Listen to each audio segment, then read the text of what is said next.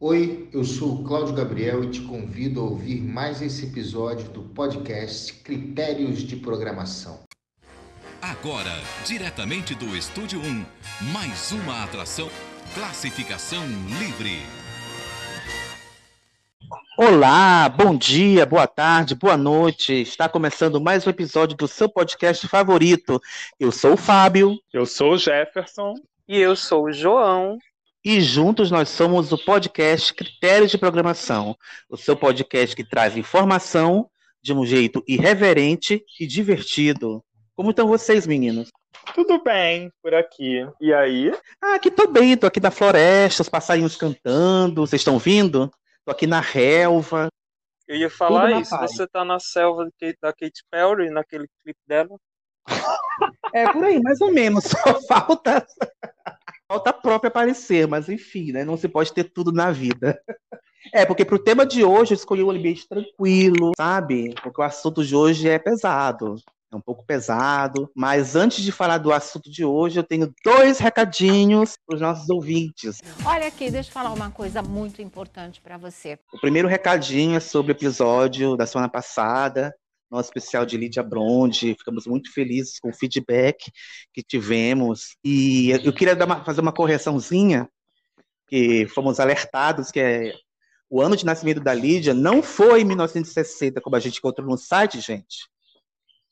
Ah, não. Não é, você acredita? Há controvérsias. Na verdade, Lídia, muitas controvérsias. Está errado.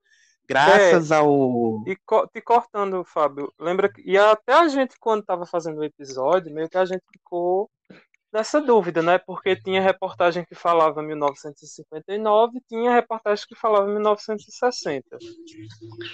Né? Se as Exatamente. pessoas usam tantos recortes, essas pessoas aí por aí que escrevem a verdadeira história da Lídia, nós também usamos os recortes, usamos a pesquisa e achamos duas datas. Pois é, como a gente não tem acesso à Lídia para perguntar, e aí, Lídia, tudo bem? Então, queria saber qual é a data do o ano do seu nascimento. Nós não temos acesso. E eu também não tenho a cara de pau de ir lá no Instagram do Cássio Gabos Mendes e perguntar isso para ele, né? Vai que eu levo um bloco.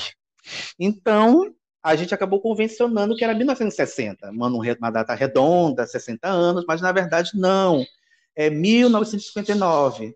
Então, queria agradecer muito ao Wildes Leó, que mandou um recado para mim muito carinhoso, muito gentil, informando a data correta, mandando um recorte de uma revista contigo da época, informando o ano correto. É assim que a gente gosta, né, gente? Pessoas educadas, gentis, que não vão com. E não de pessoas que vão com deboche. Ah, eu sei tudo da vida de Lídia. Sabe? Gente que dá informações erradas, como, como todos os outros veículos dão. Disso a gente não precisa, né?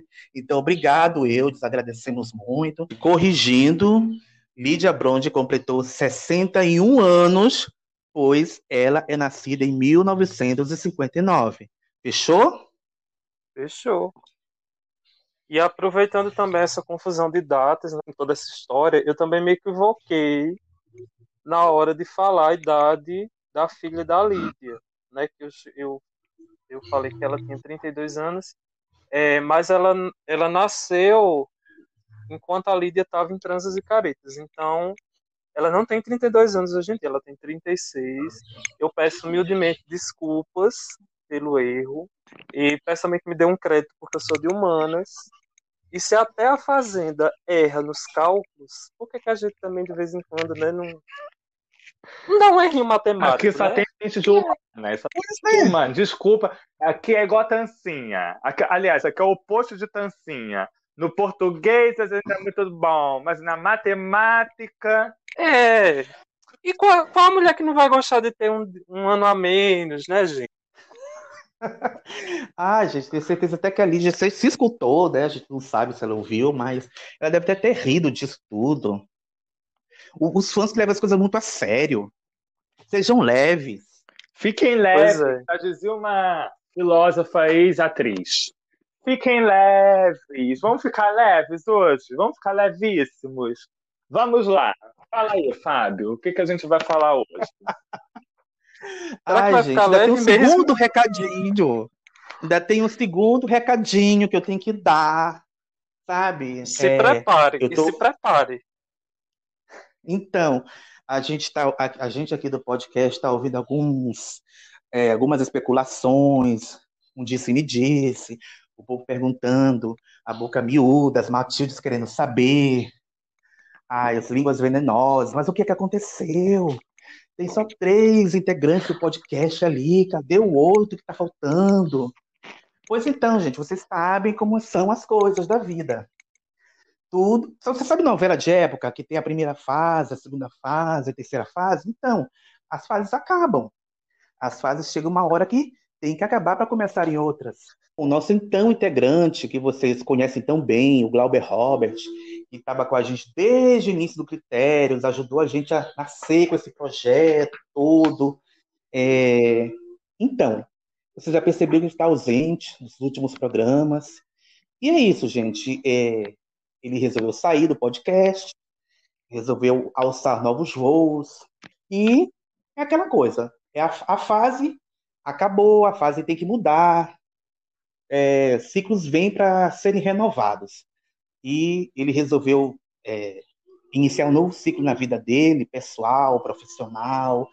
E a gente não pode deixar o barco parar, né?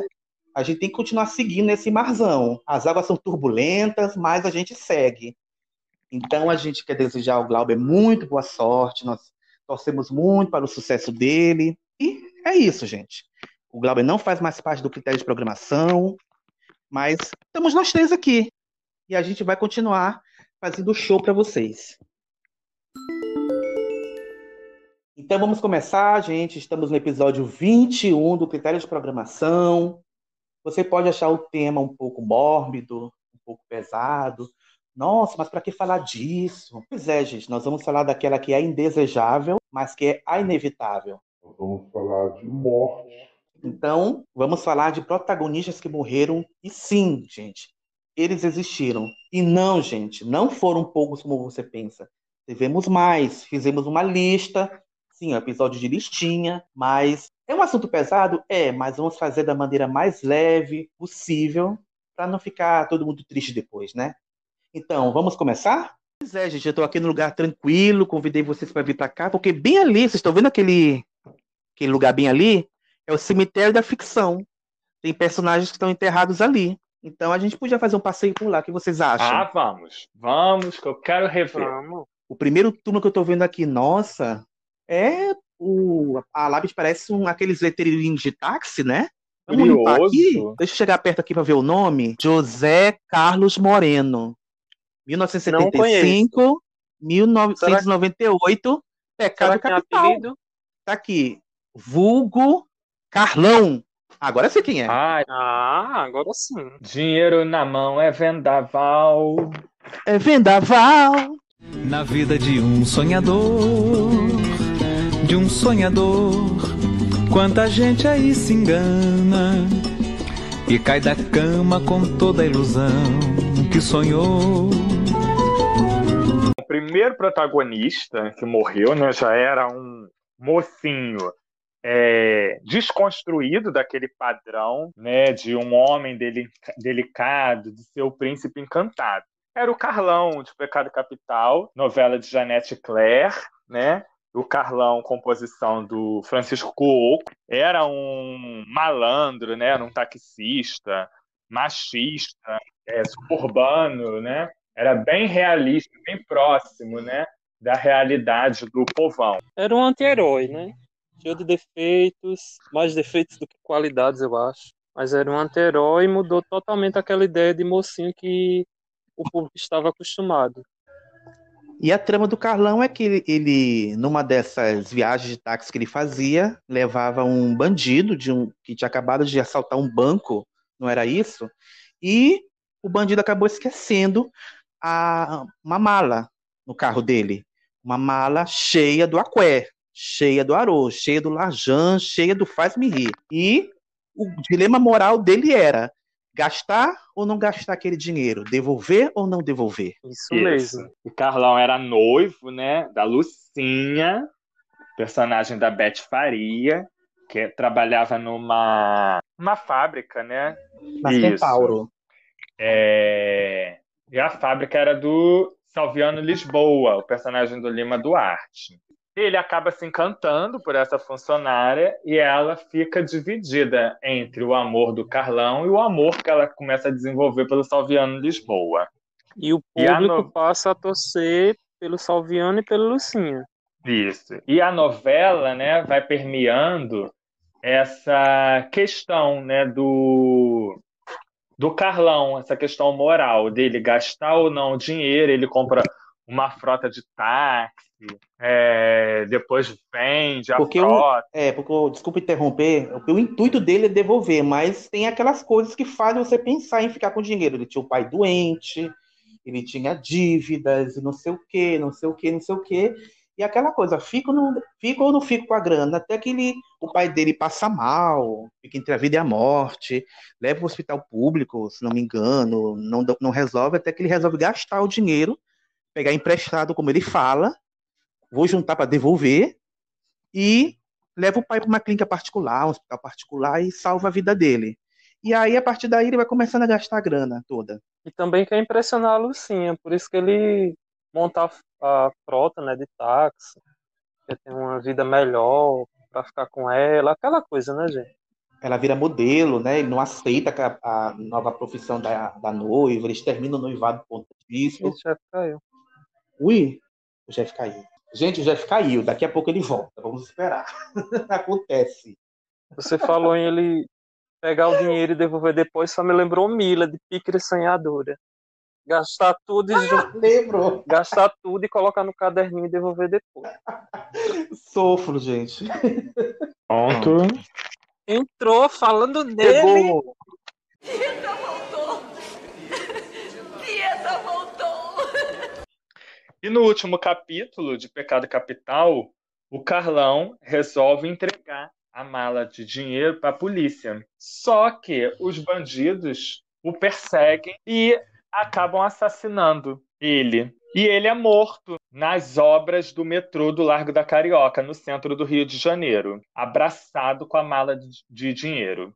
Essa mala, né, que percorre toda a história, esse dinheiro que causa tragédia na vida do personagem. E Pecado Capital teve um remake em 1998 escrito pela autora Glória Pérez, que é uma pupila né, da Janete Claire. A única colaboradora da Janete Claire, a Glória Pérez, que inclusive foi quem concluiu Eu Prometo, né, ajudou a concluir, a Janete adoeceu e veio a falecer. Isso. E no remake que a Glória Pérez fez, o Carlão é interpretado pelo Eduardo Moscovis, a Lucinha pela Carolina Ferraz, o Salviano Lisboa pelo Francisco Cuoco que foi o Carlão do original. E o destino de Carlão do remake é o mesmo do original. A diferença é que Carlão morre numa estação de metrô, que é a estação Cardeal Arco Verde, que é uma praça em Copacabana.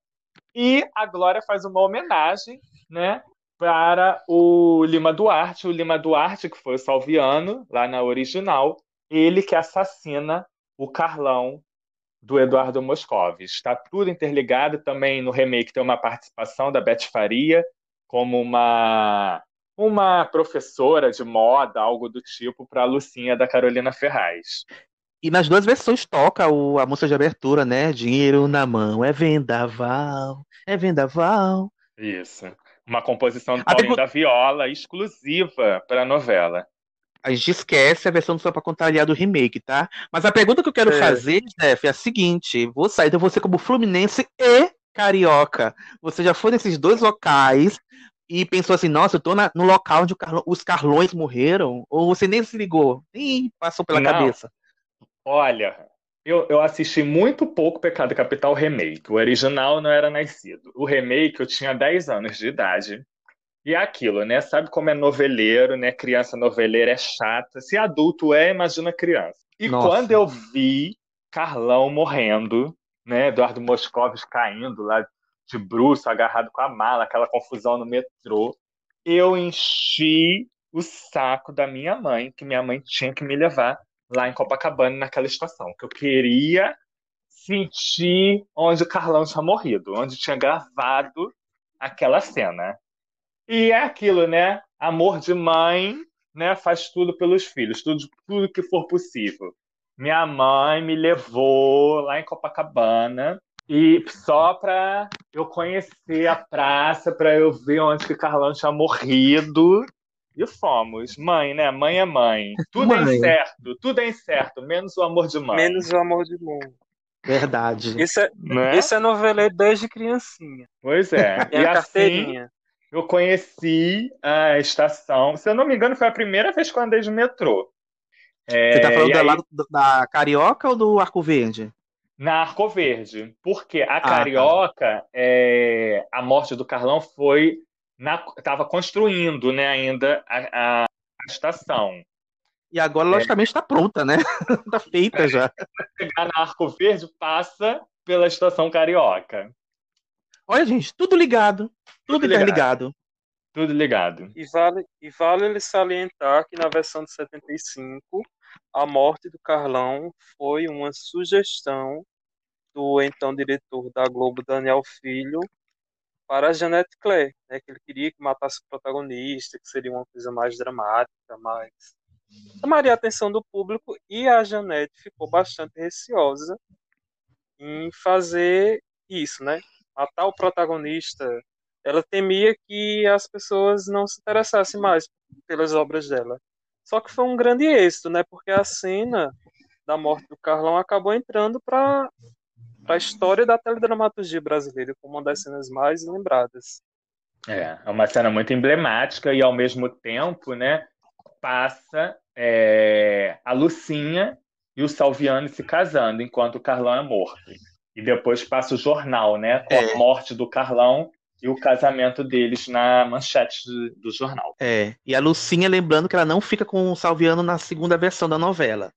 A Lucinha chora a morte do Carlão, ela fica lá do lado do corpo dele, Isso. lá e tudo. E a... O Salviano fica com a Vera Fischer, já com a Laura. A treta... Mas é outro assunto. É outra história. É outra história. Treta, que a boca né? Gente, vocês querem um, um, programa sobre pecado capital? Manda lá nos comentários que a gente vê e faz, se der. Ai, próximo protagonista defunto, gente. Próximo defunto. Vamos, vamos fazer uma, um passeio pelo cemitério. Chega aqui nesse túmulo de uma babá, de uma certa babá, de uma família riquíssima. Qual o nome dela? Hum. Não, não tô conseguindo vir na lápide, tá meio sujo aqui. Anice. Nice de Anjo Mal. 1976, está aqui o ano da morte. Vamos lá contar a história da Nice? Vamos, Vamos. lá.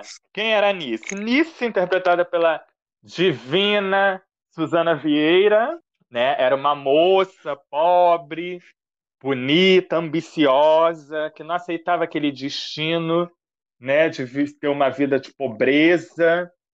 É... E o pai era motorista de uma família rica, então, ela consegue um emprego nessa, nessa família, né? um emprego de babá, porém, ela vê ali uma oportunidade de ascender socialmente. Essa oportunidade é como? Conquistando o irmão da patroa dela, que era Rodrigo, interpretado por José Wilker. O Rodrigo era noivo da Paula, e a Nice, ela sempre era das intocas, né? Ela ficava observando tudo que os patrões faziam, de rabo de olho, sempre esperando uma, uma deixa, né? Alguma coisinha que ela possa pegar e se aproveitar para tirar vantagem daquilo. Nessas intocas, ela descobre que a Paula, a noiva do Rodrigo, tá de caso com o irmão dele, o Ricardo. E Nice manipula, né? Faz uma pequena intriga e acaba que o Rodrigo descobre tudo, é um quebra-pau. E ela se fingindo de boba.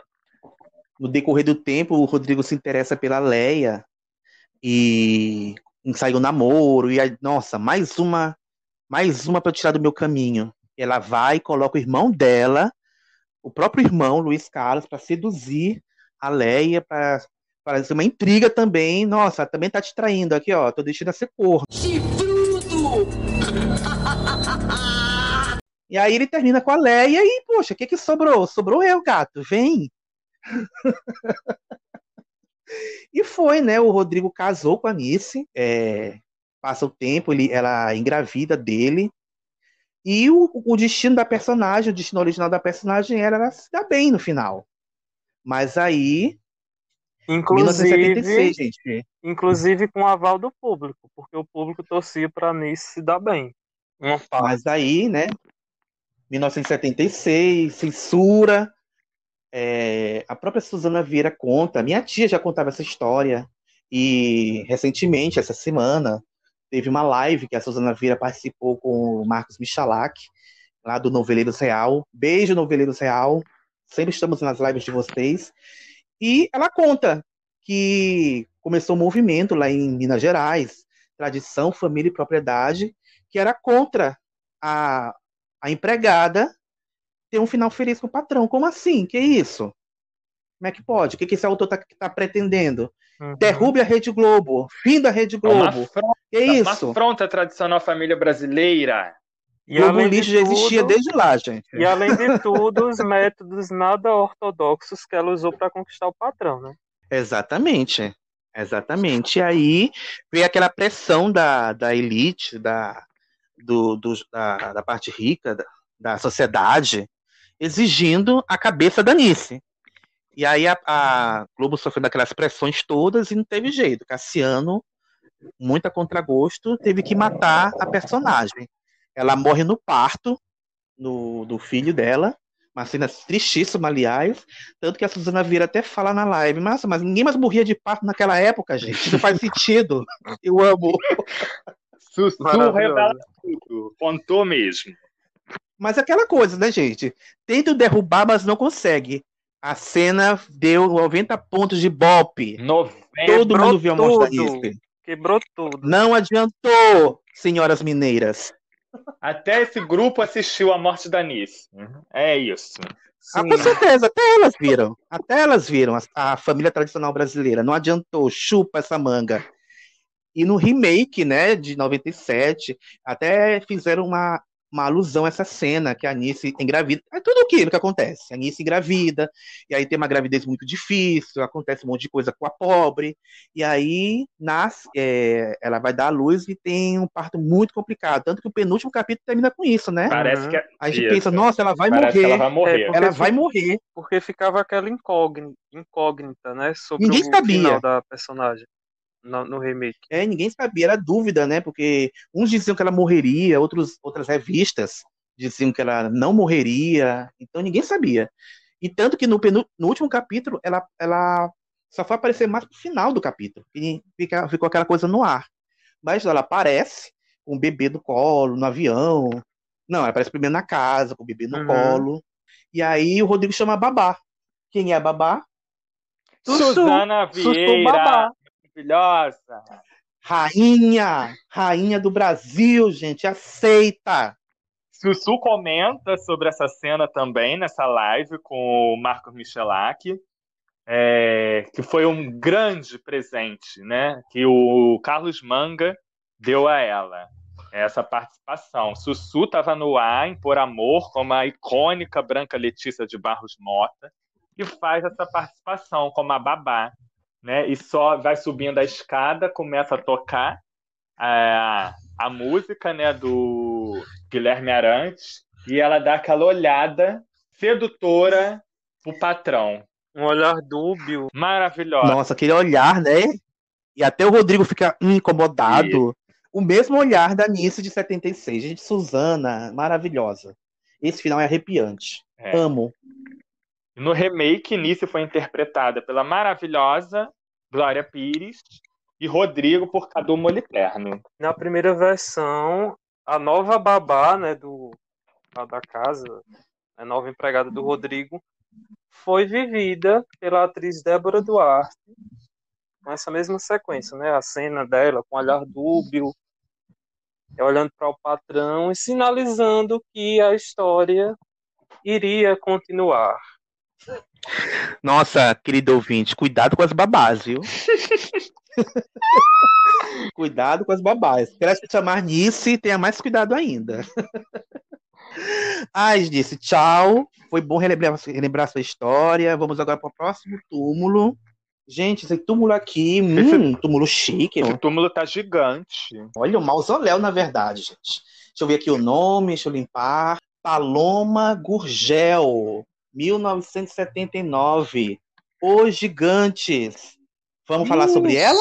Coitada. Essa sofreu, viu? Essa sofreu.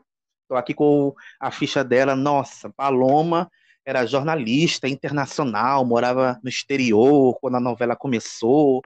E ela recebe a notícia que vem, minha filha, teu irmão tá morrendo, teu irmão gêmeo tá morrendo, quer se despedir. E lá vai ela para se despedir do irmão, que tá lá entubado entre a vida e a morte, tudo.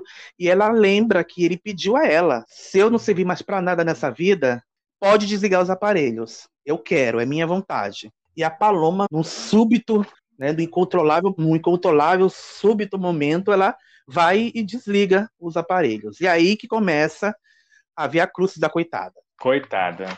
Diniz Fati quebrou tudo nessa novela, quebrou tudo mesmo, tacava o roteiro no chão, pisava em cima, segundo Segundo o próprio autor, Lauro César Muniz. Socorro! A Dina odiava. A Dina odiava fazer a personagem. Ela não só quebrava, como sapateava, pisava. Sapateava, pisava. Pisava, gente. Pisava. Pisava. Pisava. Era um pouco. Ah, veja, veja. Ah.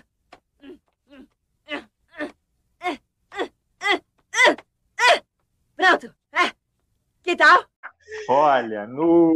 Inclusive, isso não é boato do critério de programação. Está registrado no livro a seguir, cenas do próximo capítulo, do André Bernardo. É porque, porque, porque, porque, porque, pode aparecer gente que diz: não, gente, não foi assim. É. São, informações erradas que todo mundo fala. Tá no, tá livro. no livro. Reclama com o autor. A gente só tá lendo o que ele escreveu. Só lendo. E eu vou reproduzir aqui foi perguntado. Abre aspas. Abre aspas. Foi perguntado por Lauro César. Os gigantes tinha tudo para ser um sucesso, mas foi um retumbante fracasso. Por quê? E o Lauro respondeu, né? Eu vou fazer uma resumida aqui. Ele diz, né? Sobre a Dina.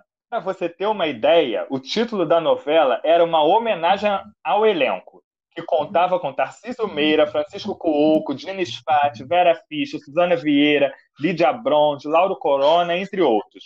O meu título seria Paloma, mas o elenco era tão excepcional que eles resolveram batizá-la de Os Gigantes. A morbidez era tanta que Dina Fati rompeu comigo. Ela chegava no estúdio, pegava o script, jogava no chão e sapateava em cima. Abre aspas. Não vou fazer essa droga de jeito nenhum. Fecha aspas. Gritava. A única coisa que se salvou na novela foi a música Super-Homem, de Gilberto Gil, que fazia parte da trilha. Realmente, foi o meu maior fracasso. Lauro! Brilhante você! Tá aí, gente. Brilhante! Tá aí, gente. Isso que é ator que reconhece, né? Melhor do que aqueles que dizem que o público não entendeu e tal. Tá aí, gente. Assume. Quando for fracasso, assume. É bonito. É honroso. É decente. Bonito e não desmerece e... o talento da pessoa. Né? Porque o Lauro veio fazer Naquele... outros trabalhos maravilhosos na televisão brasileira. E no livro do Regis Cardoso, no, no Princípio Era o Som, ele relata que várias vezes a Dina olhava para ele e se perguntava: o que é que eu vou fazer agora? O que é que eu estou fazendo aqui?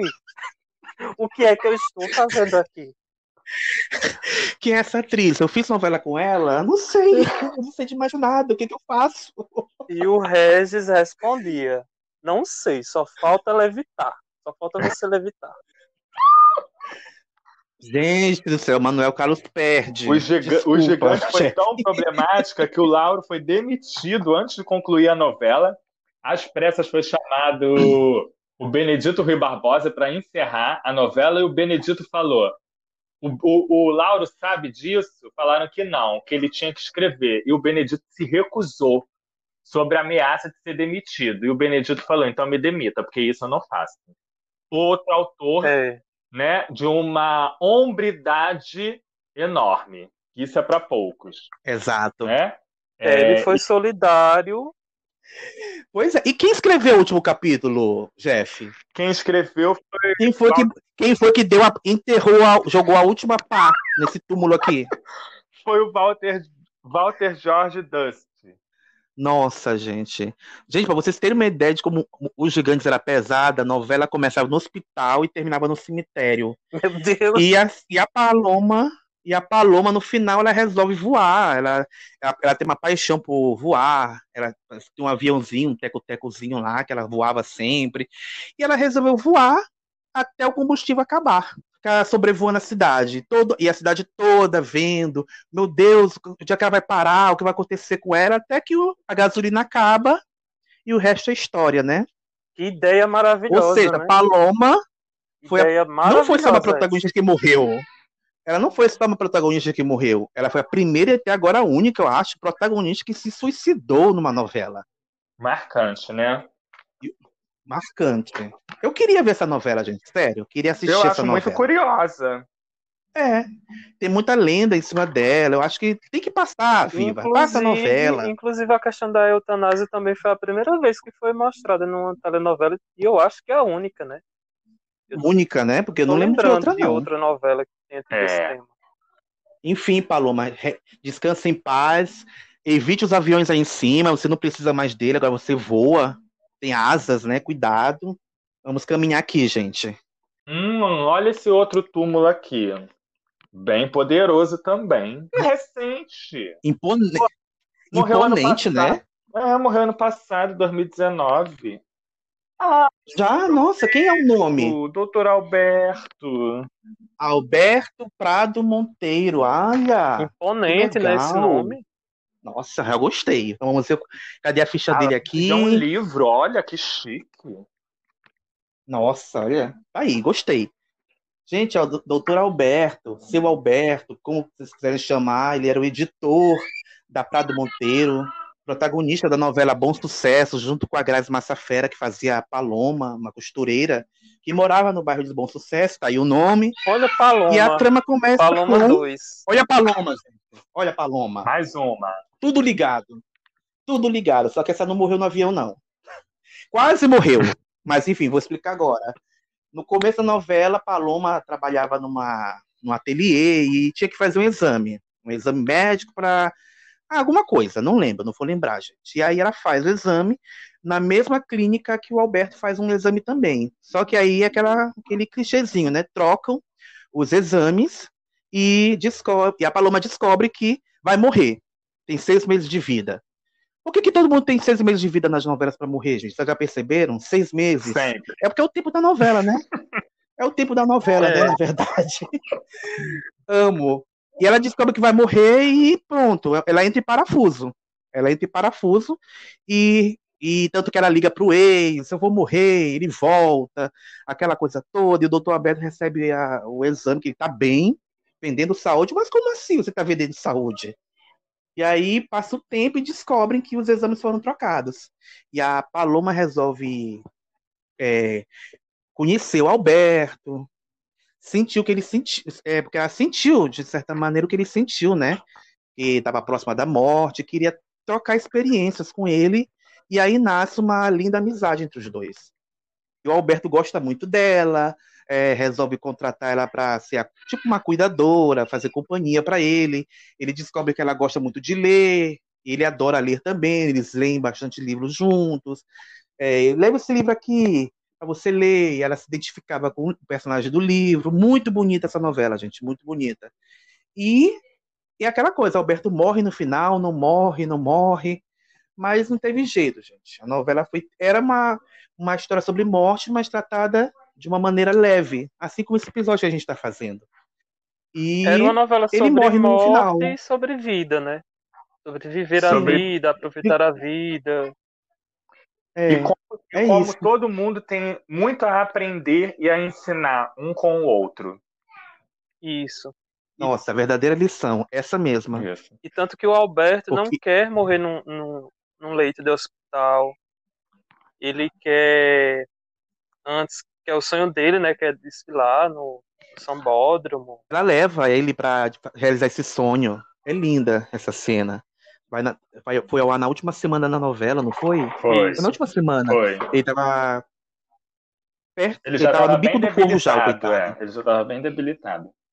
E ele morre em casa. Ele disse: Não quero morrer no hospital, quero morrer em casa. E, e, é o- e o desejo dele é, é cumprido. E pra mim, é uma- eu acho que sobre morte é a cena mais bonita, mais lírica, mais é, poética é, que eu assim que eu já vi sobre morte nas telenovelas é essa do Alberto. Ele morre meio aos livros, né, na biblioteca dele. Depois ele reencontra a mulher, que era o grande amor da vida dele, que é uma participação da Ana Lúcia Torre, que é uma atriz que sempre faz Assim, ela já fez várias novelas espiritualistas, então é uma cena muito bonita, é uma sequência de cenas bonitas. Gente, se você não viu Bom Sucesso na Globo, veja no Globoplay. É, vale a pena. Vale muito a pena. Vale muito a pena. É maravilhosa. É uma aula. Cada capítulo é uma aula. Você se diverte, se emociona. É maravilhoso. E vale lembrar que depois, no finalzinho, ele volta, né? Ele tem uma, uma cena que ele tá conversando com a. Eu não lembro se é admirando ou é conversando com a Paloma. Ela vai na biblioteca dele. é- acho que é a última cena. E é meio que ela sente a presença dele ali. Muito legal. Muito legal. Descanse em paz, doutor Vamos? Augusto. Sua história até agora foi uma das a mais bonita que a gente viu até agora, né? É chegada a hora para me despedir definitivamente. A morte é a libertação total. A morte é quando a gente pode, afinal, estar deitado de sapatos. Eu acho que ele ia gostar. Você vai ler sozinha. Eu não sei se eu leio tão bem quanto o senhor, mas Avante, Paloma!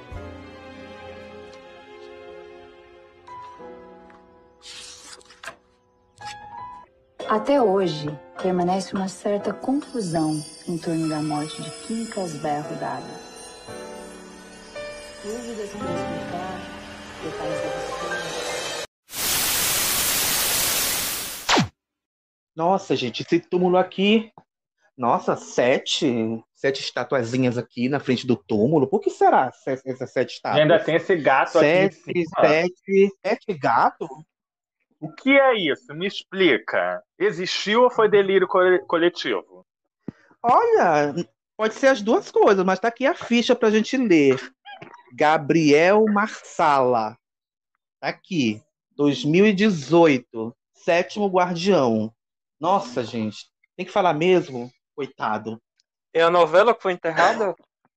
É, é, o túmulo é grande, né? Acho, acho que cabe bastante coisa aqui dentro, né? Deve estar só o corpo aqui, não. Tem sete, sete corpos aí dentro, é isso? É, deve estar dentro dos, desses sete gatos aqui, né? De pedra aqui. Sétimo Sem mais guardião. delongas, gente, vamos, vamos logo falar, gente. Sétimo guardião. Gabriel morava no Rio de Janeiro, até que ele ia casar. No dia seguinte, ele vê um gato preto. Super normal, né? Ver um gato preto na rua. Você olha aquele gato, o gato te olha e você resolve ir atrás do gato. Isso. Super E o gato te leva uma. É, super comum, né? Super. Acontece comigo isso às vezes. Eu vejo o gato, o gato me olha e eu instintivamente vou atrás dele. Mas ele nunca. Mas os gatos nunca me levam para Cerro Azul, né? Cerro Azul, uma cidadezinha no meio do nada, que não tem sinal de internet, não tem Wi-Fi, não tem televisão, não tem nada. Não tem. Nossa, Aguinaldo Silva. Não tem Você sinal sempre dizia de- que Cerro Azul era super desenvolvida nas outras novelas e chega lá e é uma, e é uma bosta de cidade. Como assim? Olha, não tem sinal de internet, mas tinha luz profética. É verdade. E aí é, ele descobre lá que ele, vai, ele é o sétimo guardião que tem que cuidar de uma fonte que rejuvenesce, a fonte da juventude, a fonte que cura, etc. Essa baboseira toda. E aí ele resolve virar o sétimo guardião, condição que ele não pode casar com ninguém, não pode se relacionar com ninguém, se apaixona pela Marina Rui Barbosa e aquele conflito, né? E no final morre. E morre no final, né? Todos os os sete guardiões morrem, ele morre também. Também, todo mundo. É, porque E é isso. o Agnaldo dizia que um dos protagonistas ia morrer. Aí tinha toda aquela coisa. Será que vai ser o Júnior o insuportávelzinho ou o Gabriel? Podia ser ele também, né? Mas não, matou só o Gabriel. No final, não, todo mundo morreu, guardiões, né? todos os guardiões, o guardião Mor, que era o Egídio, mandou a Judite, que era a empregada e sabia dos guardiões, matar todo mundo que era para proteger. Pronto. Que se mata também, que se mata também, a fonte também, a fonte também morre, pronto, é, gente. É final... Mas lembrar que a, o Gabriel morreu porque a Laura foi lá no casarão, queria matar a luz. Eu quero que você morra, quero... ela tem que morrer para ela viver, né? A Laura ela é totalmente Nossa. louca. Eu tenho que te odiar é meu motivo para viver, gente. Já vi essa em outra novela e do Sim. mesmo autor. ela tira, o Gabriel se joga na frente, aquele bang bang todo, e o Gabriel morre. Fim. Tá aqui a história, gente. É essa. Vamos é, embora, porque ai, esse, gato, esse gato tá me olhando. O Agnaldo tinha ligado foda-se mesmo e pronto. É isso. É, vamos embora desse túmulo que esse gato aqui tá me olhando. Tô com medo. Vamos embora. Olha aí. Olha, gente, esse túmulo. Esse tá... Olha esse túmulo, gente. Eu amei essa ideia. Um círculo. Gostei. Eu nunca vi um túmulo em formato de círculo. O que acontece se eu jogar essa pedra aqui dentro do círculo? Hum. vira uma bolinha de papel, que coisa estranha. Ai, Jeff, entra, lá, entra no círculo, vê o que acontece. Vira uma estátua. Não pode, gente, pelo amor de Deus. Deixa eu ver aqui o nome que tá aqui escrito. Renato Vilar, 1986, ano da morte, gente. Roda de Fogo. Agora entendi porque o círculo. Roda de Fogo. Mais um novelão de Laura César Muniz. E o que é Roda de Fogo? Contava a história de Renato Vilar, um grande empresário inescrupuloso, né? bem sucedido, arrogante, que se vê diante da morte. Vai ter seis meses também de vida, que vai ter é. um tumor no cérebro um aneurisma, e... né? Que aqui é a que é que tá se passando com essa cabeça? Melô do, do aneurisma, gente, amo. Gente. ai, ai. E é sempre um aneurisma inoperável, né? Não tem como alcançar e, e ele pode explodir é. a qualquer momento. Então, cuidado. Qualquer momento vai, vai partir. E aí ele descobre que tem esse tumor, esse aneurisma, e ele resolve, né, mudar, né? ele deixa de ser um empresário inescrupuloso, ganancioso, ele até é, quase chega a se candidatar a presidente do Brasil, gente, imagina. E aí ele resolve desmantelar toda a corja de pessoas que está à volta dele.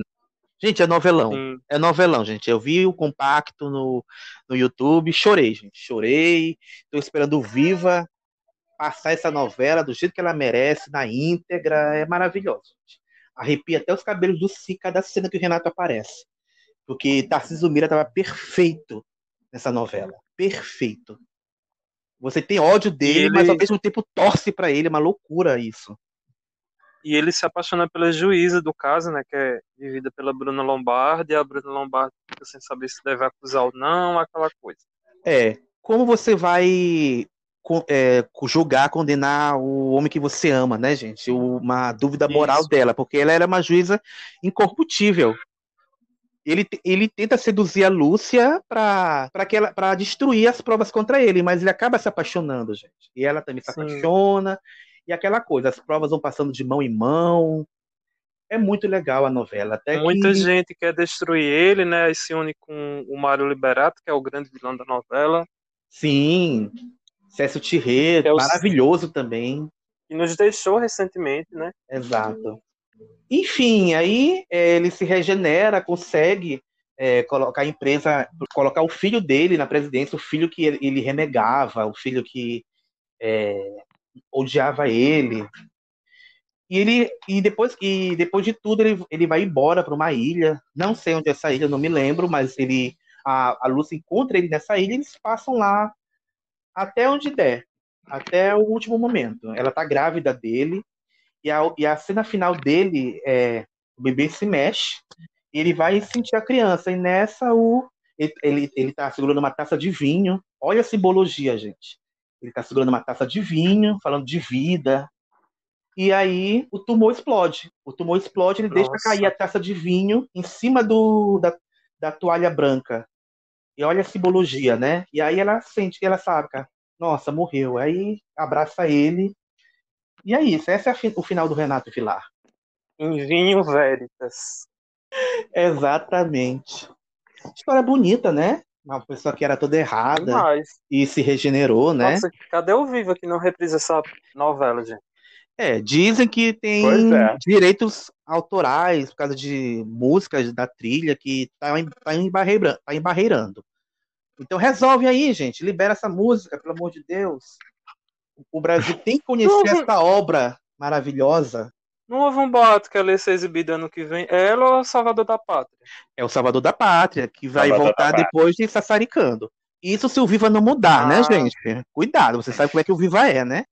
Verdade. Não tem expectativas. É verdade. O Via das Viva, Dúvidas espere o te ama, dia da estreia. também. Ai, Viva. Então, vamos embora. Tchau, seu Renato. Foi bom lhe conhecer sua história. Vamos pro próximo túmulo aqui, gente. A gente, vamos vamos para esse aqui do lado, ó. Esse aqui do lado tem a mesma face. Parece, é o né? rosto, né? É igual, Mesmo? É o mesmo rosto. É, tem um Meu bigode no Deus. lugar. É, Parece um bigode. Quem é? Ah, Euclides. Euclides da Cunha. Tá aqui, gente. Vamos fazer já uma ressalva.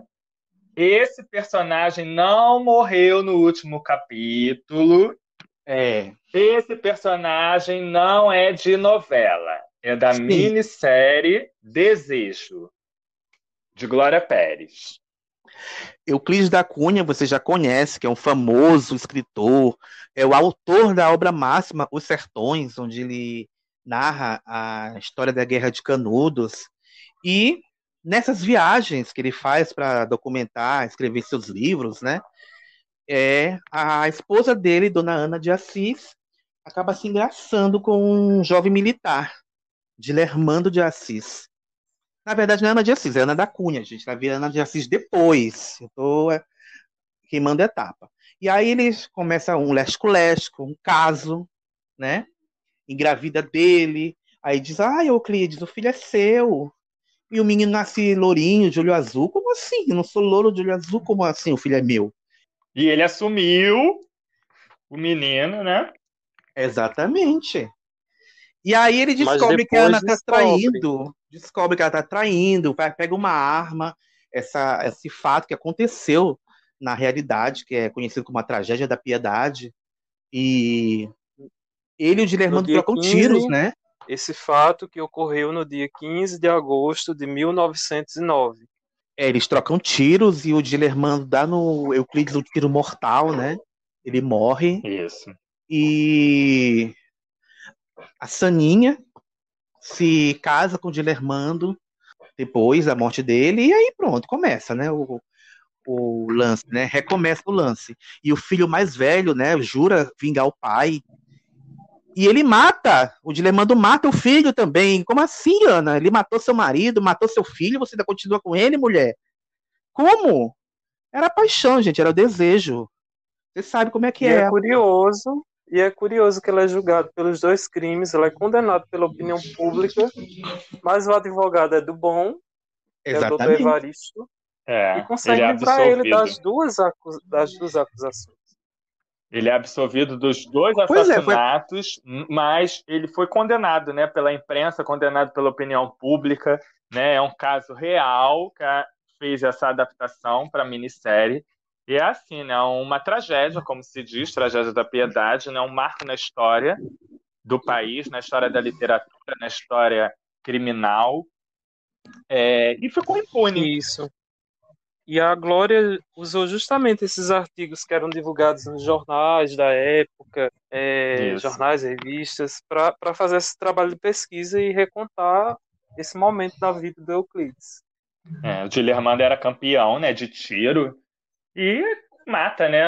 É, ele é ferido também, mas ele dá tiros fatais no Euclides e depois, quando o filho do Euclides, o Euclides da Cunha filho, o Quidinho, tenta vingar a morte do pai, também é assassinado.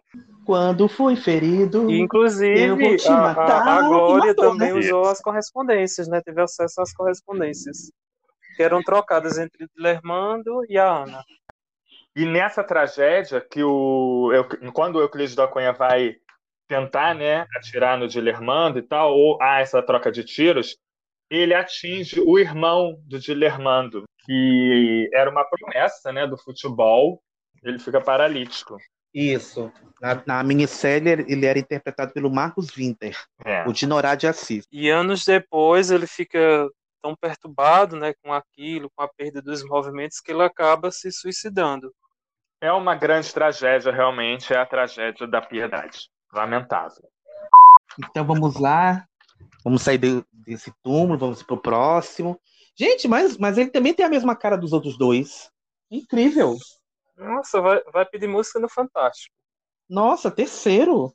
Vamos ver aqui quem é. Música no Fantástico, com a Tarcísio Meira. João Medeiros. 2001. Meu xará. Olha, um anjo caiu do céu. Vamos lá? O João Medeiros é, é um fotógrafo de fama internacional e ele está fazendo umas fotos é, em Praga, né, na cidade de Praga. E lá ele acaba é, tirando a foto envolvendo um- uns. Não tô lembrado o que é exatamente. Se é Neonazista. Neonazista. Neonazistas, isso. E ele fotografa e ele acaba sofrendo um atentado, né? Coloca uma bomba no carro dele, a bomba explode, isso tudo no primeiro capítulo. E ele, teoricamente, morre.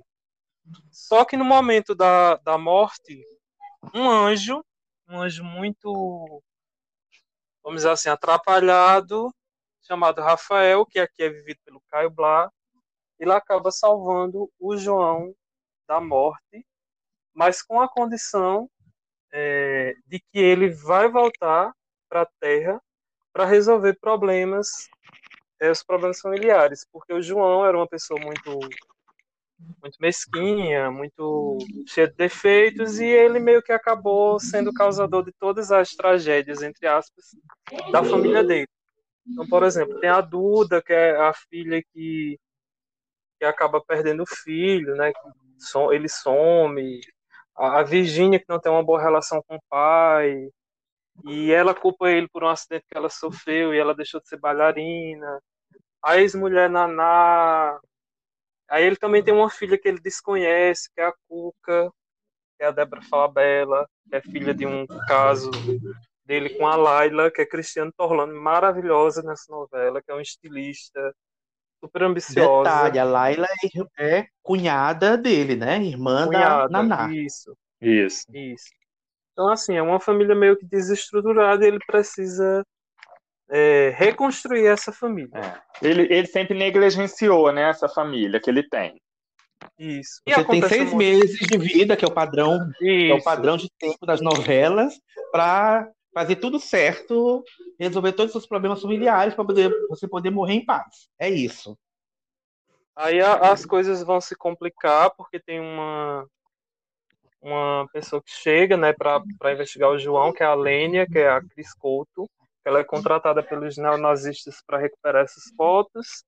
E acontece uma série de coisas, uma série de, conf- de confusões. E nesse inteirinho vem uma anja né, para fiscalizar toda essa situação, que é a Angelina, ninguém mais, ninguém menos que Angélica. Angélica. Angélica. E o João muda, né? Ele, ele consegue reconquistar o carinho dos filhos, ele consegue. Enfim, a missão dele é cumprida. E no último capítulo tem uma cena muito bonita também, que ele escreve um livro de memórias e deixa para a filha, para a Duda. E ela lê tudo e ela descobre que o pai morreu em Praga, né? E ele fala, né, que ele é, cumpriu a missão dele, que ele restaurou a família, ele uniu a família. E a última cartada é unir a ex-mulher Naná com o Tarso, que até então era um, um vilão, assim, um cara muito trambiqueiro. Uhum. E ele consegue fazer isso. É, a morte dele é poética também, meio filosófica, que é ele no navio, né, saindo com a Shirley, que é um anjo também. Que é a Na- a Renata Sorra com cabelo encaracolado. Mas é um anjo. Nossa. Que fazia Naná. Isso. É bem curiosa essa, a concepção que o, o Calmon deu para essa novela. Essa a Globo não reprisa, né, gente? Agora não vai reprisar mesmo. Então, estamos É. esperando o Viva tomar uma atitude. É. Viva reprise hoje cair do céu. Eu achava muito divertido. É muito boa. Você ia falar alguma coisa do final, não, Jefferson? Você disse que tinha visto o final. Não, o final é isso, né? Que ele é um anjo. Nessa viagem, ele É. se torna um anjo. No final, revela, né? Que a missão dele foi cumprida e agora ele até retorna à Terra, mas para fiscalizar, para ver, para orientar a É. sua família, como um grande anjo. Ele virou o anjo Medeiros. Um tudo. fofo. Uma coisa legal que eu lembro de Anjo Cair do Céu é que o João Medeiros usava brinquinho, gente. Tarcísio Meira de brinquinho. Sim, Era sim. maravilhoso. Super- eu lembro disso. Super moderno. O cabelo, assim, o cavanhaque, ele era todo modernoso, sabe? Adorava o visual dele. A Naná tinha um visual mais romântico. Essa novela é maravilhosa. Não, sei porque que a Globo não reprisa. O Viva, gente, tá perdendo a oportunidade. É bem escrita. Exatamente. Muita coisa acontece, né? Tem muitos casais pra gente torcer, vilões interessantes. A Cristina Torlano, como eu falei, dando um show. A Débora Falabella, o primeiro papel dela na Globo, se eu não me engano. O Rafael se apaixona pela Cuca, chama de, ai, minha Cuquinha, Cuquinha. Sim. Eu lembro disso, gente. Era maravilhoso. E uma abertura divertidíssima. né? Tem muita abertura aí hoje em dia que não, não, não dialogam com a trama. E o Anjo Caiu do Céu, para mim, tem uma abertura perfeita. Perfeito. O anjo caindo do céu, salvando o vilão e transitando pela família dele. Né? Vai passando os personagens. O anjo arranca o vestido da Laila, que é a Cristiane Torlone. Eu nem vejo a hora de lhe dizer aquilo tudo que eu decorei. E depois o beijo que eu já sonhei. Você vai sentir mais. Por favor,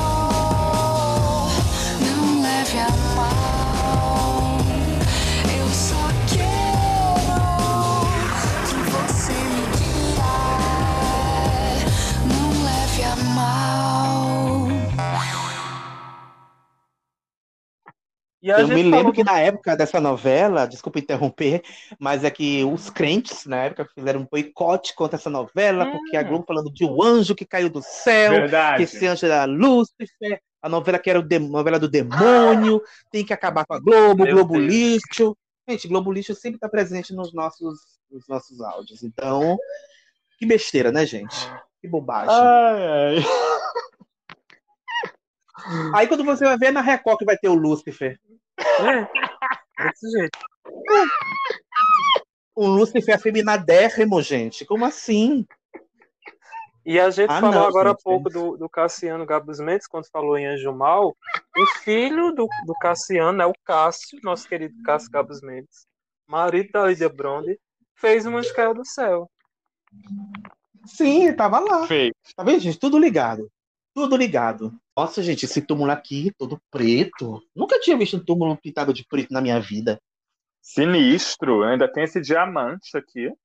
Hum, nossa, além de seguinte, ainda é chique, porque o diamantão aqui, dá nem pra roubar, gente. Enfim, bora ler o nome aqui que tá aqui na lápide. José Alfredo de Medeiros, vulgo Comendador. 2014, novela Império. Olha, arrasou. Já deixo bem claro que nunca aceitei e nunca aceitarei a morte do comendador no último capítulo. Essa vai ser minha participação. Você não vai mais me manifestar sobre? Ai, gente, José Alfredo de Medeiros era um. Ai, como é Será que eu me lembro da primeira fase? Ele ele foi para o Rio de Janeiro para morar com o irmão. O irmão era casado e ele se apaixona pela cunhada. E aí tem um caso, ela é engravida, a filha pode ser dele, pode não ser dele. Na hora a filha é dele, sim. A irmã dela também se apaixona por ele, fica lá, você se deitou com ele, sua vadia! Você se deitou com ele e tal. E ele foge. Ele foge. Olha que, olha que maravilhoso, né? Ele foge, a Cora Que era o faz uma armação, né? né?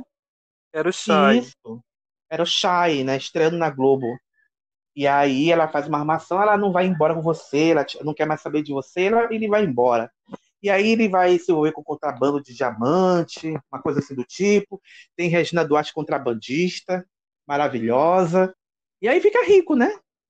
Ele fica rico com essa história de diamante.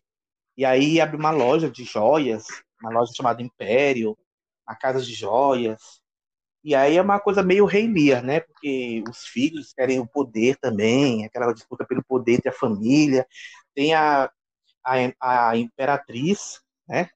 É imperatriz que era chamada, gente? Comendadora? Não lembro. Que era Lília Cabral, que era Maria Marta. Eu não lembro. Ela ajuda muito ele no início, na primeira fase, depois ele despreza. É, cansou, não quer mais é. saber porque tem a Sweet Baby, é, né? E aí ela pega, joga na tem cara. a Sweet Child que e, e a piada que tinha, né? É uma piada machista, mas enfim. Era o comendador, comendar Isis, comendar Marta. Ai, socorro! socorro! Ai, a Guilherme Silva adora fazer os, os protagonistas dele, os comedores, né?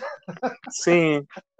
Comendador, que ali, aliás foi um, um grande momento na carreira do Alexandre Nero, que fez o personagem. Nossa, a partir daí que o Alexandre Nero foi para o primeiro escalão de, do time de atores da Globo, o Aguinaldo, Aguinaldo queria o Alexandre no papel desde o início e ele provou que estava certo, né? É. Porque ele arrebentou. Ele, ele arrebentou. sai da novela Além do Horizonte para protagonizar o Império, né? Ele morre em Além do Horizonte para conseguir fazer Império. Morre além do horizonte para morrer em Império. Mas pelo E morre duas vezes, né? Porque tem a falsa morte do comendador, vocês lembram? Isso que eu ia falar. Tem a falsa morte. É. E o Agnaldo também tem tara por falsa morte, né? Porque eu lembro que em Duas Caras, né? que é outro, outra novela, teve a falsa morte do do Antônio Fagundes. Eu esqueci o nome agora do personagem. Juvenal Antena. Juvenal Antena, isso. Na favela da Portelinha. Com a boca de batata, a boca do Bruno Mezenga, meu Deus do céu, mas enfim, abafa.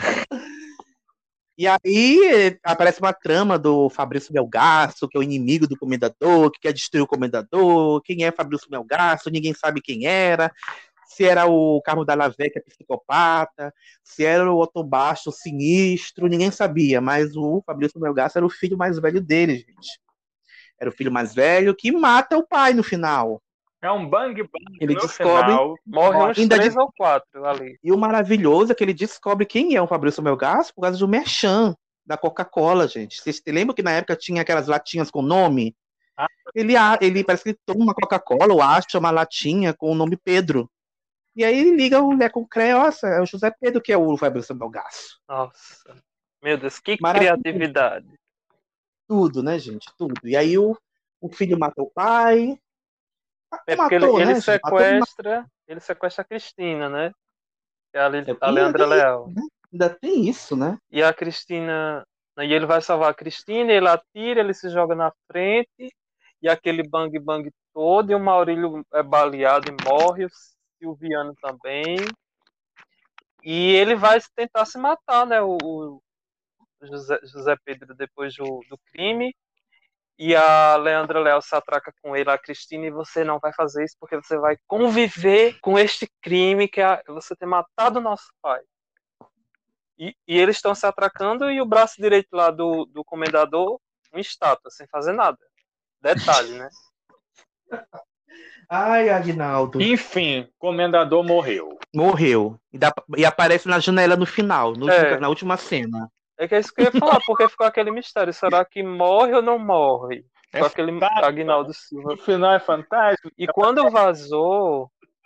É, e quando vazou o final, que ele foi super detonado, ele disse, não, que tem uma cena secreta, e ele reescreveu aquela porcaria de cena, né? Que é o comendador abrindo a janela. Ai, Agnaldo, você jura que o povo vai gostar daquilo? ai, ai. Gente, eu lembro, eu tava vendo com uma amiga, na casa de uma amiga, e tinha outra amiga da gente. Ela saiu gritando no meio da rua. Eu não acredito que essa bu. Vocês sabem. Terminou desse jeito. Ela não, ninguém queria que o comendador ah. morresse. ninguém queria, gente. E se for parar pra pensar, gente, Império é uma novela que veio ensanduichada, né? Entre Fina Estampa e Sétimo Guardião. Aí precisa dizer muita coisa, né? É. Verdade, melhor nem comentar. É, tchau, convidador. Tá bom, foi bom lhe conhecer. Olha o túmulo do lado, olha o túmulo do lado. Meu Deus. Nossa. Gente, é a mesma cara. Que que é isso? A mesma Você- cara. Você tá fazendo um jogo comigo? Deixa eu ver o nome aqui. Romero Rômulo. 2015, a regra do jogo. Nossa, fala, Jefferson, o que você tem pra falar Deus, sobre isso? Eu, eu ia falar o seguinte: que o Alexandre Nero, se protagonizar mais uma novela e o personagem morrer, ele pode pedir música no Fantástico. Mas, na verdade, ele já pediu a música. Já deveria ter pedido, porque ele já morreu quatro vezes. porque o comendador teve a falsa morte, depois morreu de fato. O Romero Rômulo também teve uma falsa morte e depois morreu. Ou seja, já mataram quatro vezes o, o Alexandre Nero protagonizando novela. Que absurdo é esse? Gente do céu. E foi na sequência. E foi na sequência. sequência. Ele faz Romero Rômulo por causa do sucesso que é o Comendador. né? Aquela interpretação excelente dele. Ele consegue o papel de Romero Rômulo, mas mata também, morre. É. Enfim. A gente não vai falar muito dos, dos- do que levou à morte, porque a gente já falou tudo sobre isso no episódio 18, sobre a regra do jogo. Então vá lá, ouça. Mas tá aqui, gente. Morreu. Romero Rômulo. Isso mesmo. O resumo da morte de Romero Rômulo é o seguinte: Romero Rômulo morre dentro de uma caixa cênica, num bang bang também. Pronto. Tá aí. Sim, é isso. entende? Fim. Conceito, é conceito total. Quem é Romero Rômulo? Descobrir lá no nosso epi- episódio a regra do jogo muito além da caixa cênica. Tá tudo lá, tudo, tudo. É conceito total. Nossa, grita conceito, gente. Enfim. Mas não culpem a Amora, não culpem a Amora, segundo os tuiteiros. Não culpem É, a a Amora, não, não tem a culpa. caixa cênica. Culpem A culpa não. João A Manuel. Amora não tem culpa de ter dirigido um texto ruim, né, gente? É difícil. Justice Ela fez o melhor que ela pôde. Amora. Nossa, gente, agora esses, esses túmulos aqui, gente, nossa, os, os últimos túmulos são duplos, né? São Nossa, que duplos. bonitinho. Eu acho tão bonitinho quando são dois corpos lado a lado, gente. Acho fofo. Nossa. Deixa eu São almas aqui, gente. gêmeas. São almas gêmeas. Olha. Rafael e Serena Sapaulo. Aqui, 2005, Alma Gêmea. Vamos falar sobre eles. É que eu não consigo ler o sobrenome do Rafael, gente. Eu não consigo ler o sobrenome dele. Mas tá aqui, Serena Sapaulo. Vamos lá? Criada na mata. Ai. Ainda tem o túmulo da Luna que tá ali atrás. Luna que Não tá nem do voltou. lado, que palhaçada, gente. Luna que voltou. Pois é, Luna que voltou para morrer, né? A alma gêmea conta a história do Rafael né, e da Luna, que se apaixonam, casam, têm filho. E, a, e ela tem uma prima invejosíssima, Cristina, que é do pântano, que quer as joias da família. Ela quer as joias, que as joias são dela. E aí ela manda o, o, o boy, o amante, matar. Ela não manda matar, na verdade, ela manda roubar. Roubar. Mas aí o cara Manda se roubar, precipita é. e mata. Mata a Luna. A Luna morre e pronto. Começa o drama. E aí, na hora, uma da Luna vai lá pra tribo da Serena, quando ela nasceu, e pronto. Nossa, ela vê a rosa branca no lago. Minha missão não é aqui, minha missão é lá em outro lugar. E ela, e ela vai pra São Paulo. Ai, socorro. Socorro, né, gente? Porque ela chega em São Paulo, encontra o Davi Lucas, que eu não lembro o nome do personagem. Terê. Terê. Terê, terê, Ela encontra o Terê, que ajuda a Serena. Tenta roubar ela? Não me lembro se tenta roubar ela. mas eu tenho Tenta que no roubar. começo. O Gu... Eu não lembro, Nossa, mas o gente. Guto ensinava ele a roubar. Né? Ensinava Vocês já truques. perceberam que toda protagonista que chega de uma cidade pequena e vai pra outra é roubada quando chega? Sempre. Foi assim com Raquel de Vale Tudo. Nossa, gente, Raquel de Vale Tudo assaltada é uma maravilha, cada grito. E o Trombadinho ainda é debochado, mas enfim, vamos Eu, voltar eu eu morro. Eu amo aquela cena. E aí, Eu vou dormir. Eu amo a cara do, do Trombadinha, gente. Eu amo a cara do Trombadinha. E ele ainda dá uma Tinha que ter risada mais malévola. Ele ainda, ele ainda dá uma risada malévola. Tinha que ter mais estátua daquele trombadinha lá no Projac, mas enfim. É, a Serena vai trabalhar né, na, na casa do Rafael, é isso? Ela vai trabalhar, né, de arrumadeira, sei lá o que ela faz. E ela lembra, meu Deus, eu lembro de tudo, eu lembro disso, eu lembro daquilo, ver a Rosa Branca. A Rosa Branca da- do, da- do meu sonho, é aqui. Ela é chora coração e a rosa Serena. desabrocha. Tem voz que chama no coração de Serena. Serena tem que ouvir. A Luna aparece no espelho. É isso, Serena. Você sou eu, eu sou você. Você tem que completar minha missão. Aí isso eu tô falando, gente. Nem sei se ela falou isso, mas enfim. Não, mas é isso. É isso. é o- É, e o Rafael, após a morte da Luna, durante os 20 anos que se passam até a, a Serena chegar lá em São Paulo, é, ele fica É, porque ela fechado. tem que ficar maior de idade, né, gente? Ele fica fechado pro mundo, ele vive num luto, né? O mundo para ele acabou. E aí ele começa a aceitar, É. né? E entender que a Serena é o retorno da Luna. E se encanta de novo, se apaixona, vai A viver Luna- com a alma gêmea. A Serena é a Luna que voltou, né? Inclusive, tem que colocar essa frase aqui no áudio, por favor. Latino, coloca. A Serena é a Luna que voltou. E aí acontece tudo isso, aí todo mundo aceita de fato que a, a, a Serena é a Luna, É sim. porque no começo a a mãe não quer aceitar, né, a Agnes? Aí não aceita quer por aceitar. conta de um A segredo. avó aceita. A avó É, aceita, de um cara. Ela diz segredo ela que só, que só elas duas sabem, né? E aí ela prova, e ela é minha filha, é Luna sim. Ainda tem a maravilhosa Ana Lúcia Torre de novo, fazendo a Débora, maquiavélica. maquiavélica. Cão Cão, um e cão gente, dois. Cristina é o cão. Ah, os Ela tem aqui refrescos. Nossa, gente. A gente tem que fazer um programa sobre alma gêmea, porque é Temos. tanta coisa. É É tanta coisa. maravilhoso. Eu amo alma gêmea, gente. Eu amo demais. Eu é também. tudo. Os refrescos, a cena da morte dela. Aí você fala, cara, minha mãe.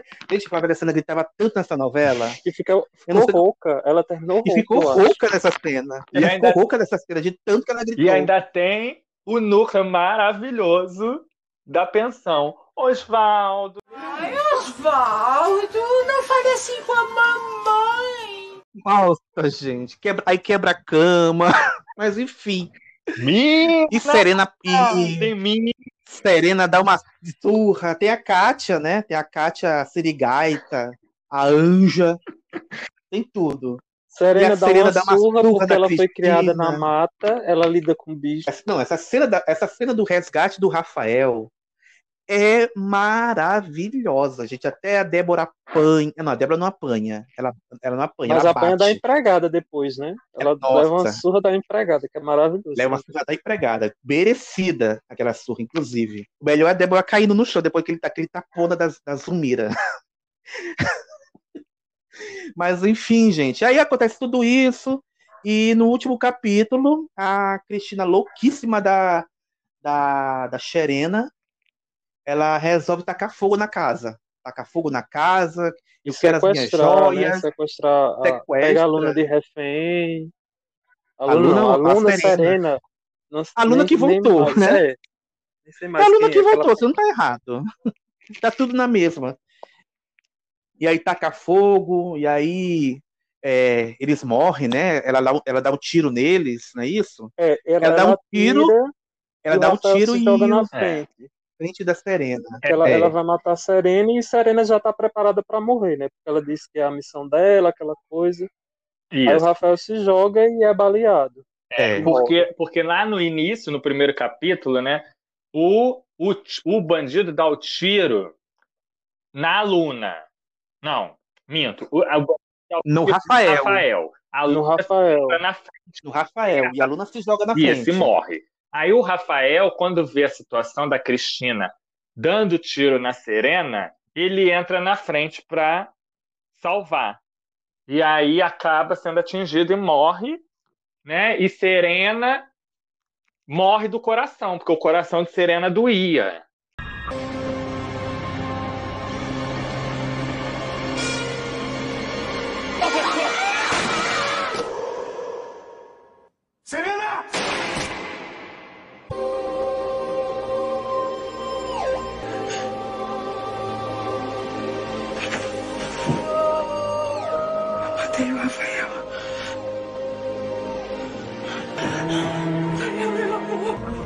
Quero ficar longe de você.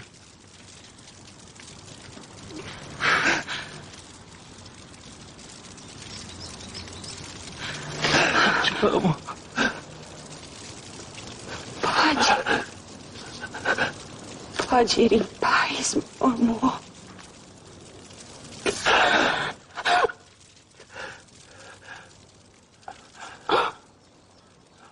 Eu. Eu. Eu entendi, Rafael. O sopro no coração existe. Porque meu coração não suporta te perder.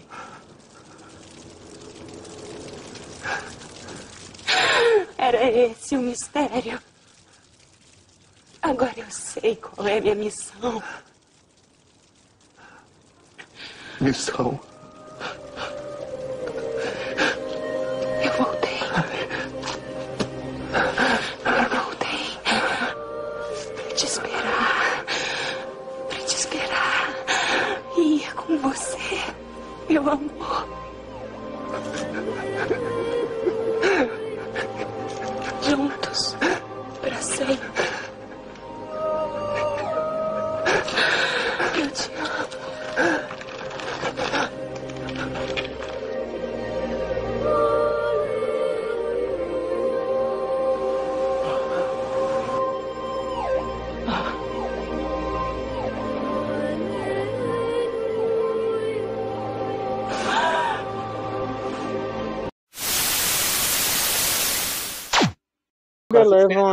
Pra fora da casa. fora, gente. E a Porque Serena tem que morrer na frente de entende. todo mundo. Que novela Isso, de de Valsir todo o elenco. ter o elenco todo participando da cena. É sempre assim. né? Isso. Exato.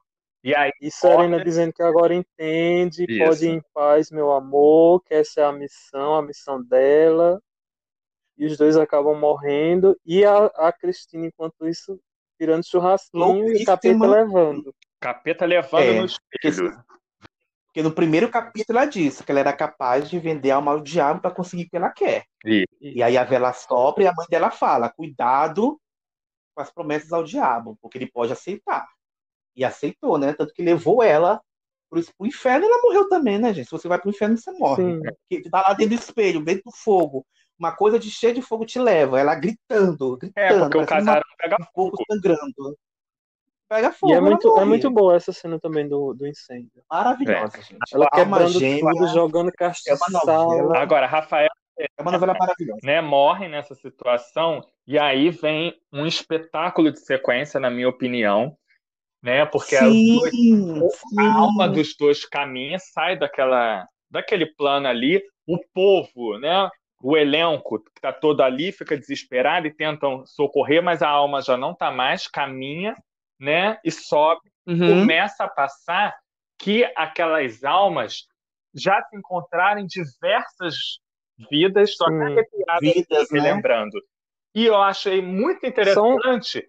Vou chorar, gente, vou chorar. Eu lembro, tô lembrando da cena É, o que eu agora. achei Que mostra lá uma cigana, e é, dois homens, duas mulheres, almas Duas sabe? freiras. Lindo, Duas freiras. É freiras, aquela cena. lindo, é, lindo, lindo, lindo. Porque Valci quer mostrar, quer arrebenta. mostrar que as almas gêmeas podem ser dois amigos, Tudo. né? do- Mostra dos- como dois irmão, confidentes. mostra como amigos, mostra como casados, mostra, mostra diversas mãe situações. É tudo. linda aquela sequência. É Dois muito bonito. escravos sendo torturados, mostram duas. Exato. É lindo, chorar. lindo. Mostra como ciganos, como reis. É linda aquela sequência, que a alma gêmea não É, alma é gêmea. marido e mulher. É linda, linda, linda. sim. Ainda, ainda, ainda, e a cena com a música do Ivo Pessoa tocando de fundo. Sim. Então, para deixar tudo mais emocionante. Eu me lembro que quando eu vi esse final, eu não sabia que era esse o final. Que naquela época só se falava de alma gêmea. Isso. E quando eu vi o, o último chorei capítulo, eu gritei, porque eu não imaginava os dois protagonistas morrerem no final. Não imaginava. E foi É, lindo. teve, gente, teve gente que não gostou, mas assim, eu acho muito bonito o final. Eu acho que a, foi- a essência foi- da novela, coerente. coerente com a novela, coerente com a proposta, mostrar que a vida não termina aqui, que ela continua, continua em muitas vidas, né? A, a trama é espírita E assim, é uma sequência muito bonita, como o Jefferson falou. E, e assim, foi inesquecível esse final. E falando isso. E olha, eu aprendi. Eu aprendi com Elizabeth Jean. Se você morre, não realiza uma coisa, você volta na outra vida para realizar. É. É o karma. E falando isso, é, que não termina aqui, depois dessa morte, passam-se anos, né, o Terê já é um adulto e escreve o livro contando a história de Rafael e Serena. É... O livro Alma Gêmea, Alma né? Gêmea e tal. E a é. última cena da novela é, é, em São Paulo, provavelmente no Parque Ibirapuera, e duas crianças brincando e a bola corre, né? E a menina entrega para o menino, ou o menino pega a bola e aí ele, fa ele fala o nome dele. Eu, meu nome é Rafael. E aí toca assim a musiquinha de novo. Ou seja, provavelmente Rafael, Luna, Serena se reencontrarem e a Rosa linda e a Rosa desabrochando dentro da bola isso linda aquela cena linda Olha, lindo, Alma... lindo. E, você falou do do Terê é, que virou escritor, cada capítulo é congelava num livro que se fechava. Isso. É. Que era o livro dele, porque ele conta a história de todos os personagens. Isso. Alma Gêmea, para mim, tem um feliz. primeiro capítulo espetacular e um último capítulo, assim, ó, supremo. Altura. Supremo. Altura. Inicia Altura. muito bem, encerra muito bem. Acho lindo o primeiro e último capítulo de Alma Gêmea. É uma das novelas do meu coração e pode passar 500 vezes que eu vou ver sempre e vou me emocionar todas as vezes. Balsi estava enchado de graça nessa, nessa novela. Agora vamos para outro túmulo. Adorei saber a história deles. Vamos ver esse aqui. Esse é o último, gente. Não tem mais, é o último. Ai, e são tá dois acabando. também. E são dois também. Dois. Vamos ler aqui o nome. Vamos ver aqui o nome aqui. Diná Toledo e Otávio César Jordão. A Viagem. Aí tem dois anos aqui, gente, em 1975 e 1994. Ah, porque são duas versões da mesma novela. E eu pensei que eles tinham reencarnado. Nossa, gente. Será? Não sei. Mas, enfim, gente, A Viagem, novela de Vani Ribeiro, duas versões, uma em 75, a outra em 94, conta a história né, de de Diná e Otávio. Diná, que era irmã do Alexandre, e é preso no início da novela por ter matado o amigo do, do Otávio. Na primeira versão se chamava César Jordão, na segunda se chamou Otávio Jordão. E é preso. É preso, condenado e vai para cadeia. Só que ele, antes disso, ele é entregue. Ele é denunciado pelo irmão, pelo próprio irmão, que era o Raul, e pelo marido da Diná, que era o Theo. E ele jura se vingar dos três, deles e do Otávio. Porque, se não me engano, ele era advogado da acusação. Ele, ele fazia parte da acusação. Ele era advogado. E ele é preso, condenado. E na cadeia ele toma vários remédios, com vários comprimidos e se suicida. Morre e a alma dele não não vai para onde deveria ir e resolve ficar vagando, perseguindo os outros. E ele vai perseguir tanto o Theo, como o Raul e como o Otávio. Porque ele antes disse que quer destruir todos, né? Vai se vingar de todos. E realmente cumpre, né? Ele vira, Mesmo depois de cumpre. morto. ele é um, vira um espírito obsessor. Ele faz o Theo ficar ciumentíssimo. Alexandrado. Amo. Quando aquela uma cena do Theo rouca, né? recebe. Ele Maurício fechava é o olho, batia a cabeça. Era tudo. Com, a- com o Raul era a sogra, né? Que a, a sogra amava o Raul, tinha o maior carinho de filho por ele, e do nada ela virava uma sogra é, Uma megera, né? uma megera, implicava com ele, chamava ele disso, daquilo. Eram brigas Medo de Dona terríveis. Guiomar. Nossa, gente. Dona Guiomar Alexandrada também era outro medo de infância. E o Otávio, ele se ligou no filho, né? Porque ele, o Tato, que era um menino ajuizado, estudava, queria seguir a profissão de advogado, que nem o pai, e do nada ele virou um delinquente. Não queria mais estudar, é, droga, bebida, aquela coisa toda. E nesse meio tempo, o Otávio descobre que vai morrer. Tem uma doença que vai morrer a qualquer momento. Tem um tempo lá de vida. Nesse tempo, a Diná se separa do Theo. é, começa a se dar bem com o Otávio e nasce uma paixão entre os dois, nasce o um amor entre os dois. Ela começa a perder um echarpe aqui, um caderninho ali, perto do Otávio, né? e ele vai juntando os objetos. E aí eles se, envolvem, se, se apaixonam. É, ele já era apaixonado por ela, apesar do gênio horrível que ela tinha, que era bem briguenta e tal. E ela vai se aproximando dele com o tempo. Se apaixona, ela descobre que ele vai morrer e ela faz vários é, tratamentos, né, com ele.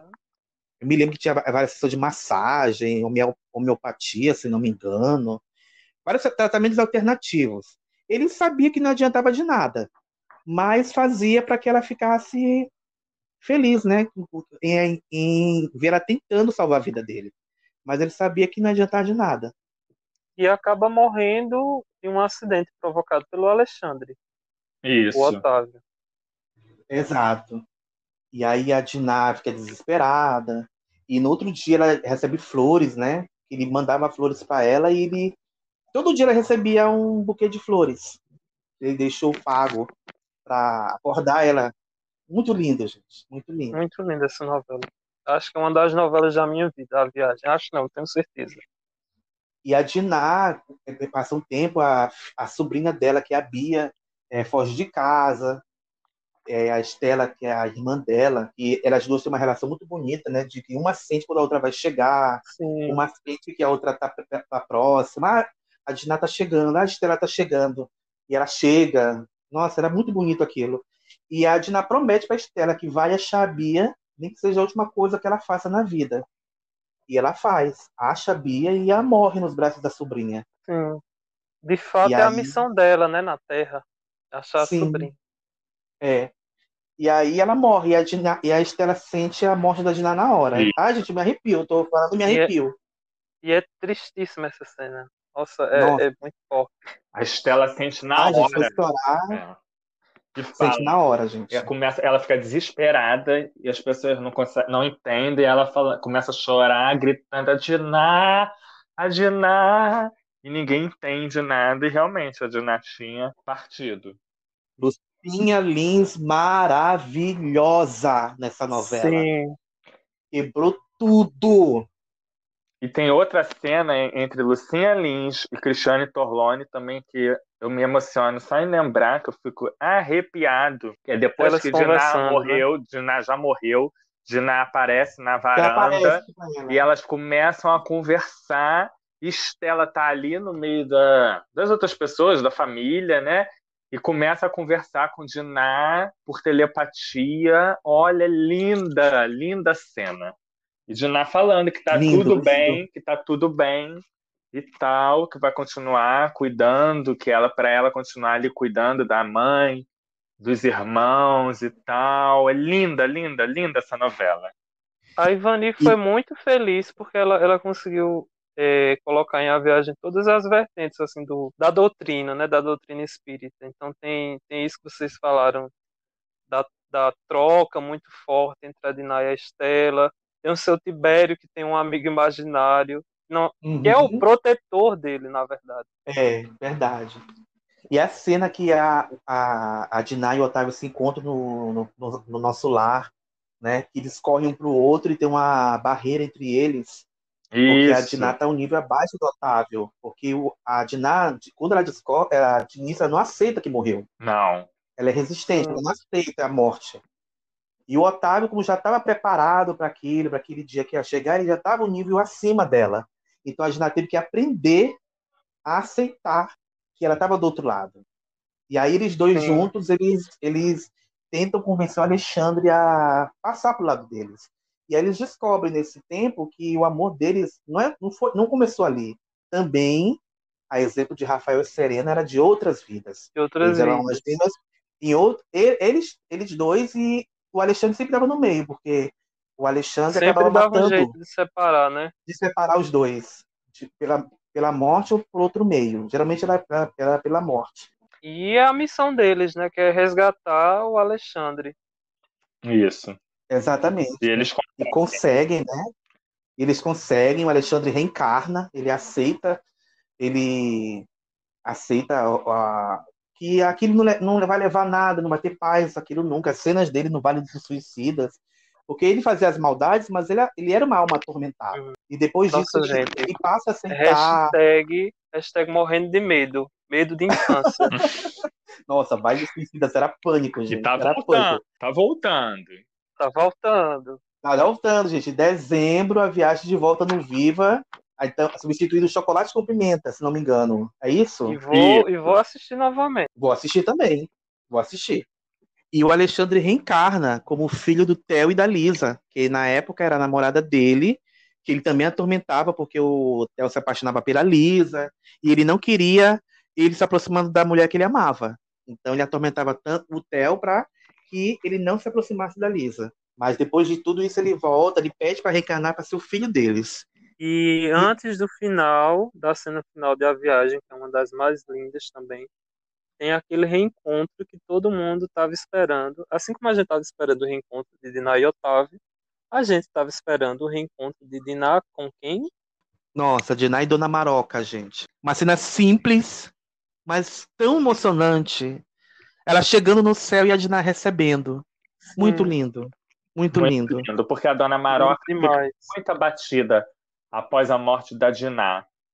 Porque é o segundo filho que ela perde. Perde o Alexandre, que era o caçula, depois perde a Diná, que é a filha eh, preferida, talvez seja muito forte a palavra, mas que compreendia. Ela morava com ela, né? Ela morava É. com a Dinah, né? Que a compre- Então ela tinha uma, uma ligação, né? Isso, e aí ela fica muito arrasada, né? Muito abatida. E aí tem essa cena linda do reencontro. E, do, e Marocas era o nome da mãe de Ivani Ribeiro. Era uma, foi uma homenagem para Sim. E a Sim. gente sabe que tem esses casos, né? Particularmente falando, a minha avó faleceu é, porque não aceitou a morte de uma tia minha. Ela faleceu com câncer. Então, acho que um ano e meio, mais ou menos depois, ela, ela acabou falecendo. Acontece. Tristeza e tal. Acontece. É. Recentemente, com o Jorge Fernando, que faleceu, e um mês depois a mãe, Ida Ribeiro, faleceu também, logo em seguida. Acontece muito, quando duas pessoas são muito ligadas, acontece essas coisas. Isso. E uma coisa, ainda falando da Diná, que eu gostava, assim, é que mesmo no céu a Diná continuava ciumentíssima. Sim! Ela tinha... Porque ela era a mulher do é, Otávio, né? A primeira a mulher, mulher do Otávio. que já tinha outra alma gêmea, mas não, a Diná com ciúmes. Eu tô no céu, mas tô com ciúmes. Nossa. E era linda aquela atriz, né? Eu achava linda aquela atriz. Rejane Schumann, se não me engano, era o nome dela. Ela tinha sido Miss Brasil, parece. Muito linda ela. Ai, gente, bora fazer o especial da viagem. Ai, merece. Vamos fazer?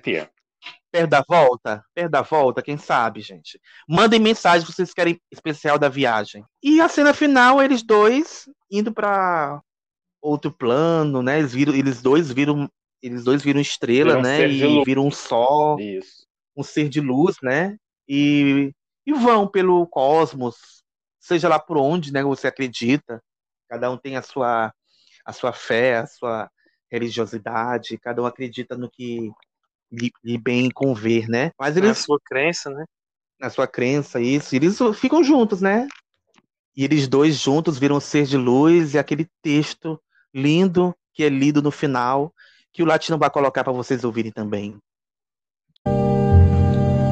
Hoje, de algum lugar longe destas terras, há um doce olhar só para você. Um olhar especial, de alguém especial de distantes origens. Um olhar de um justo coração que pulsa só a vida, que sorri porque ama plenamente, sem julgamentos, preconceitos, nem prisões. Hoje, como ontem, longe destes céus, há um encantado olhar só para você. Nesse olhar, vai para você a magia da luz, a simplicidade do perdão, a força para comungar com a vida, a esperança de dias mais radiantes de paz. Hoje, de algum lugar dentro de você, alguém que já o amou muito e ainda o ama, diz para você que valeu a pena ter estado nestas terras, sob estes céus, falando de união, paz, amor e perdão. Poder sentir a força que faz você sorrir e continuar o caminho que um dia aquele doce olhar iniciou para você. Tudo isso só para você saber que a vida continua e a morte é uma viagem.